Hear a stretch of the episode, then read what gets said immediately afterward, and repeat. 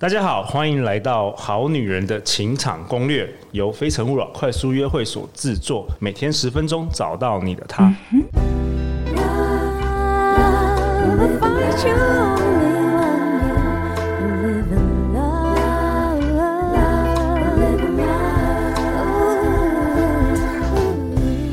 家好，我是你们主持人陆队长。相信爱情，所以让我们在这里相聚，在爱情里成为更好的自己，遇见你的理想型。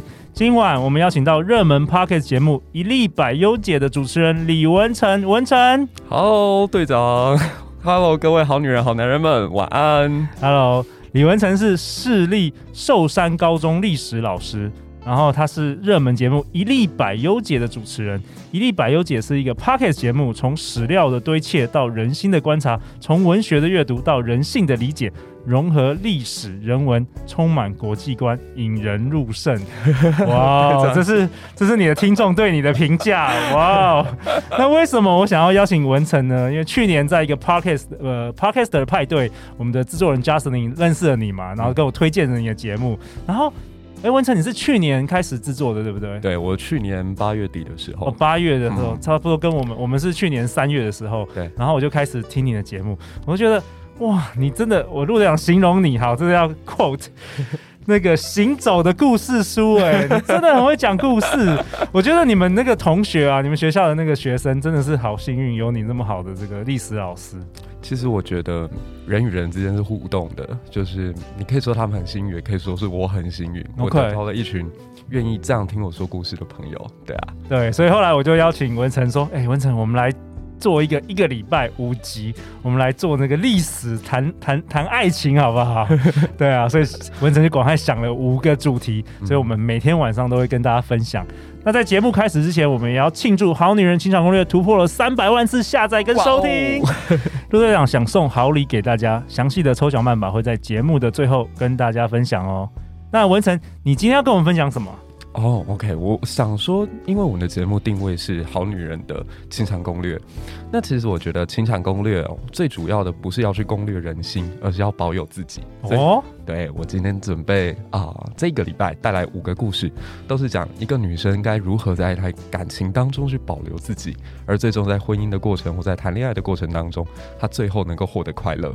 对哇，真的，大家千万不要错过。好啊，那在我们这今天晚上，你会你想要跟我们讨论，跟我们分享什么故事？嗯，我想说，今天呢，一开始，如果我们要去追求一个所谓的正确或者是对，不如我们来看一个反面的教材。所以，我们今天从先从一段我觉得蛮破碎的爱情故事开始。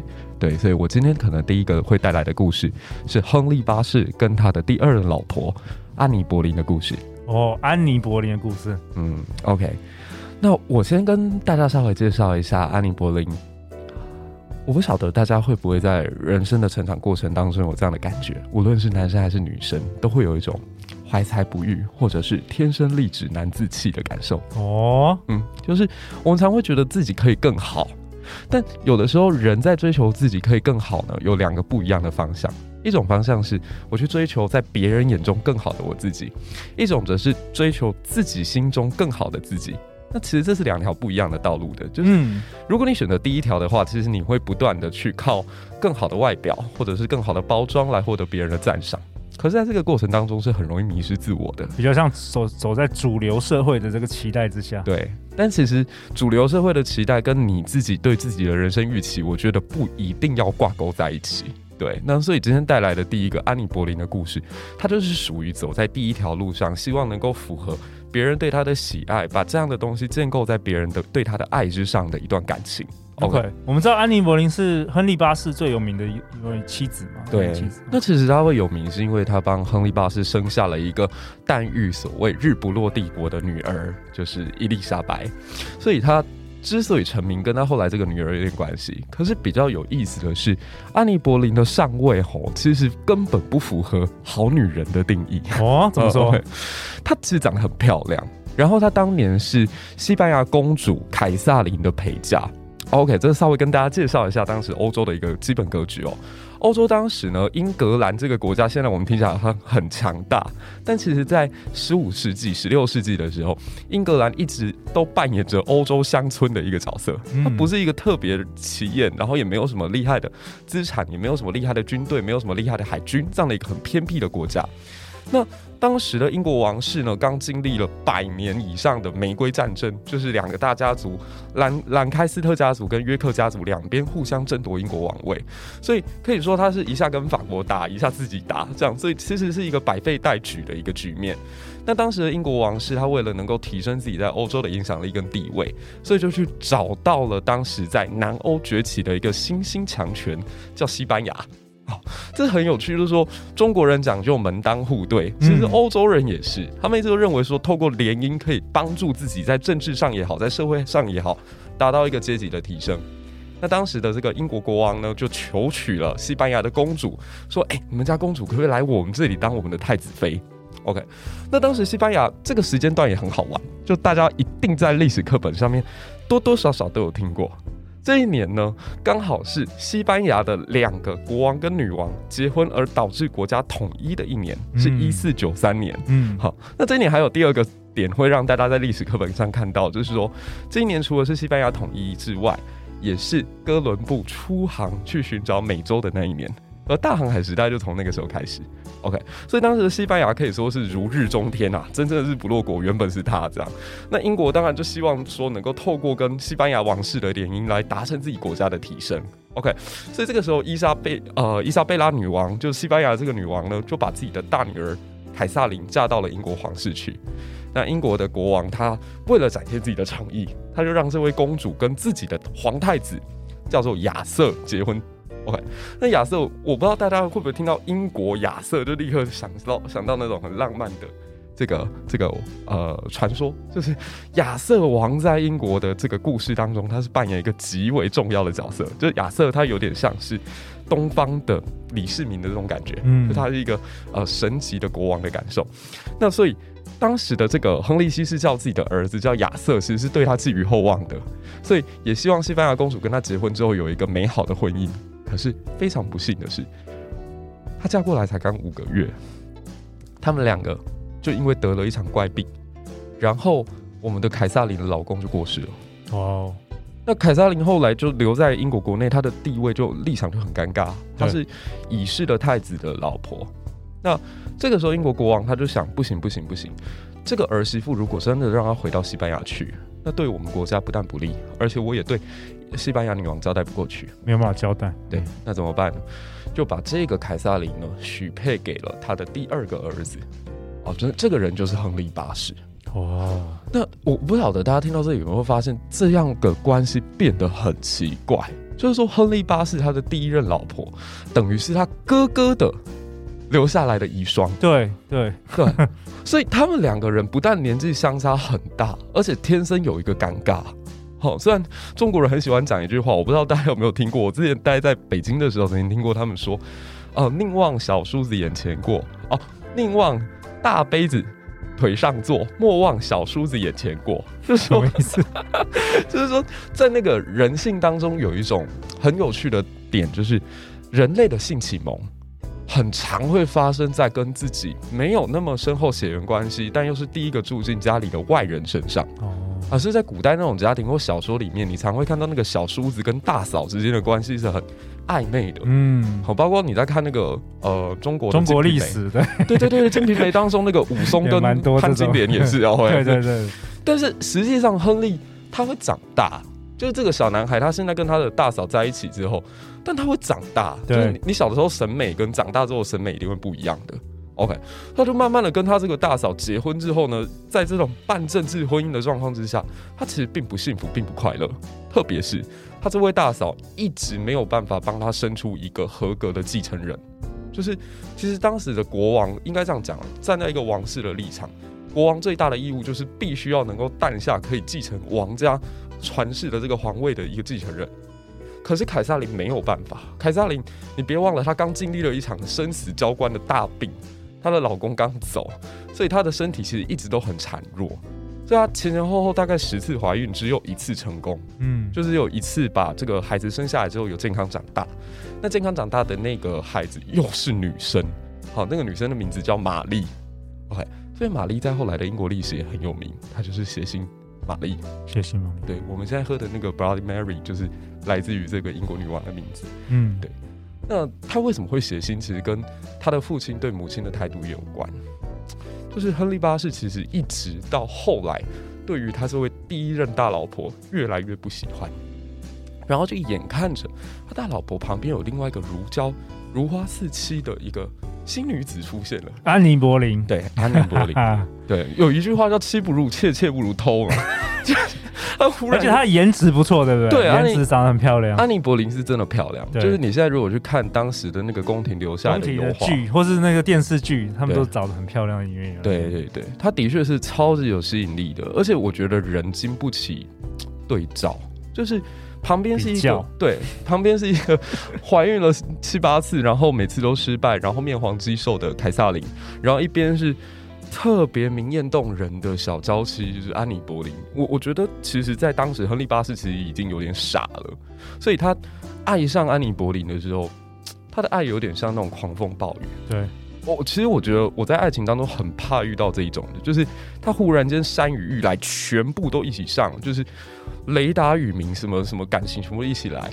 呃，野史当中就讲，亨利八世为了追这个安妮·柏林，一个国王之尊，他居然去写了一首歌，特别送给他。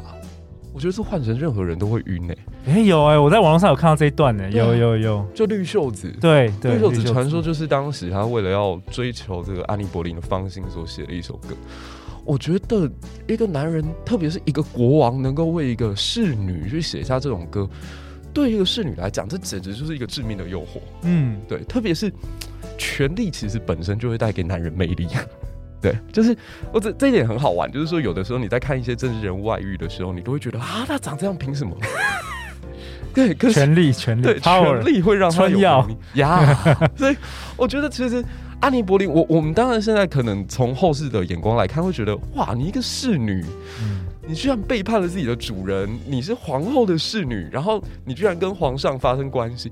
可是如果我们设身处地去想，就是今天自己有机会站在他那个位置里面的时候，你会不会跟他做出同样的选择？对，摆在就算摆在现今这个时代也不意外了。对啊，对啊，我常常会看到这种故事。对，所以我觉得用与其用道德去谴责或去给他枷锁，不如我们来想想他到底给我们的启发是什么。他后来在一五三三年的时候。他真的成功的帮这个亨利八世生下了儿子、女儿，对不起。但是，但是这是最恐怖的地方。亨利八世对他的爱，那种已经到了疯狂的地步是，他为了要能够跟凯撒琳离婚，他不惜去跟教宗翻脸。因为当时天主教有一个规定是，婚姻一生只能有一次，对你其他再生出来的孩子，那是私生子，那是没有继承权的。嗯。可是亨利八世对安妮·柏林的爱是，我爱你，我就要让你当我的王后，所以我不惜跟罗马教宗翻脸。所以这件这件事非常荒谬，就是说，我们都知道说，欧洲在呃凯撒林出生的时候刚好是大航海时代，那到了这个季后的这个时间点，刚好是进入到所谓宗教改革的时代。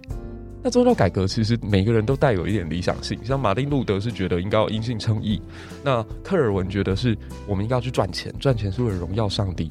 可唯有亨利八世的宗教改革，他的起心动念竟然是因为我为了要娶你，所以我愿意发动一场宗教改革。对，爱情的力量。队长，我不知道你会不会觉得这件事情很可怕，就是说。有这种爱，他来的爱疯了啦，对对，疯狂的爱。可是他们彼此的阶级有一个蛮大的这个差别落差，哎，对，这是不是造就了他们后来的结局啊？我觉得是，哎，就是，嗯，虽然东方有一种很封建的想法，觉得要门当户对，可是有的时候你不去追求门当户对的时候，当两边的价值观落差太大，他当下的相遇一定会带来新鲜感。可是新鲜感也同样是一个流逝很快的东西。对，大家可以想象吗？一五三三年，亨利八世才刚为了这个要娶安妮·柏林而，呃，搞了宗教改革，而把他迎接到伦敦来当当上了他的皇后。仅仅三年的时间，这个人安妮·柏林就被亨利八世安上了什么叛国罪啊、通奸罪啊各项罪名，然后把他斩首。仅仅三年。所以我我常常都觉得，有的时候那种爱情突然间来得太快的时候，你很容易冲昏头。可是你要去知道，他跟你到底相不相合，你们到底有没有共同的价值观，还是彼此只是在这段关系当中找到一个新鲜感？对我，我记得亨利八世最后是又又去爱上其他女女人了，然后就是可能造就是。创造一些谣言，好像这个安妮·博林是可能自己有出轨或什么的，对，最终就送他上了这个斩首台，对。然后我记得安妮·博林到死前都否认，就是他觉得说他是唯一，他是绝对是忠诚的，对。而且我觉得在看安妮·博林最后那段自白，好伤心哦，就是他说：“我的王上，你一定要相信我，自始至终没有背叛过你。”对对啊，哦、我看了真的很心碎。对啊，然后我觉得从这个点也可以更加去理解说后来整个都铎王朝的悲剧了。嗯、就是说，我们有的时候在看说血腥玛丽为什么人格那么扭曲？你你回头想想看，她的母亲几乎被她的父亲当成一个生育工具，然后几十年当中没有得到任何幸福，然后他的父亲居然可以为了迎娶后妈，然后把自己的母亲跟自己关在伦敦塔。所以我觉得玛丽的成长过程是扭曲的，这也导致她后来很不喜欢伊丽莎白。那伊丽莎白后来为什么不敢结婚？就是我们都知道说，伊丽莎白后来她的一个封号是童贞女王，她这辈子只嫁给英国，她没有娶，没有嫁给任何的老公。为什么？我相信看到她父母的相处，一定在她的心中烙下一个很深的印痕。哦，哎、欸，文成，那你要不要为我们这一集做一个总结啊？这个亨利八世与安妮博林的故事，爱最终如何变成伤害啊？我只能奉劝各位好女人们，请记得一个小小的原则，就是千万不要相信任何一个海王可以一世为你疯狂。对，那疯狂都是一时的。人在激情过后呢，他会显现出他的原本最初的形态，而我相信那不是你所想象的。那所以我觉得，不要在一段爱情当中太快的迷失掉自我。哇，太好了！希望今天文成分享亨利八世与安妮柏林的故事，可以为你带来一些启发。那最后，最后，好女人要去哪里找到你啊，文成？啊，要找到我的节目的话吗？那可以到脸书社团搜寻一粒百优解。那这里呢，是一个我觉得很适合大家交换不同观点、不同新闻、不同历史认知，或者是不同的资讯的一个地方。那我们可以在这里成为很好的知音跟朋友。对，也欢迎大家一起加入。好，大家听起来哦。那最后，最后在节目的尾声，就是陆队长有说啊，为了庆祝《好女人的情场攻略》突破这个三百万次的下载跟收听。那陆队长想要送一个好礼物给大家，这个是由火星计划这个品牌所提供的 Booster Mini Two 肌肉放松迷你强力筋膜枪。那这个是市场力道最强、打得最深、最绵密的迷你筋膜枪。那陆队长前一阵子去买了这个按摩枪之后，发觉很好用，主动跟这个火星计划的这厂商联络，然后希望他们能够跟我们合作赞助，所以他们很大方的赞助我们两台市价三九九零史上最强大的迷你筋膜枪。那抽奖办法很简单的，只要到我们节目脸书社团的置顶贴文留言就可以参加抽奖。社团链接已经放在本集节目下方的资讯栏哦，或者你也可以上 FB 搜寻“好女人的情场攻略”，赶快加入我们这个私密社团吧。那我们会在八月一号可以参加抽奖，把火星计划 Booster Mini Two 肌肉放松迷你强力筋膜枪带回家哦。另外，这个火星计划史上最强大的这个迷你筋膜枪，也提供我们好女人独家的折扣代码 Good 八八八，可以折扣五百元。那也欢迎大家，如果等不及，可以直接去抢购。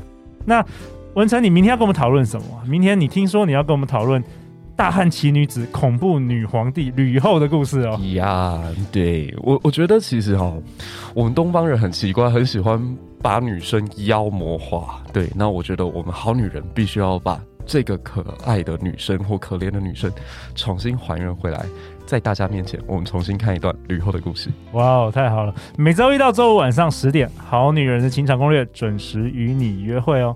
相信爱情，就会遇见爱情。《好女人情场攻略》，我们明天见哦，拜拜，拜拜。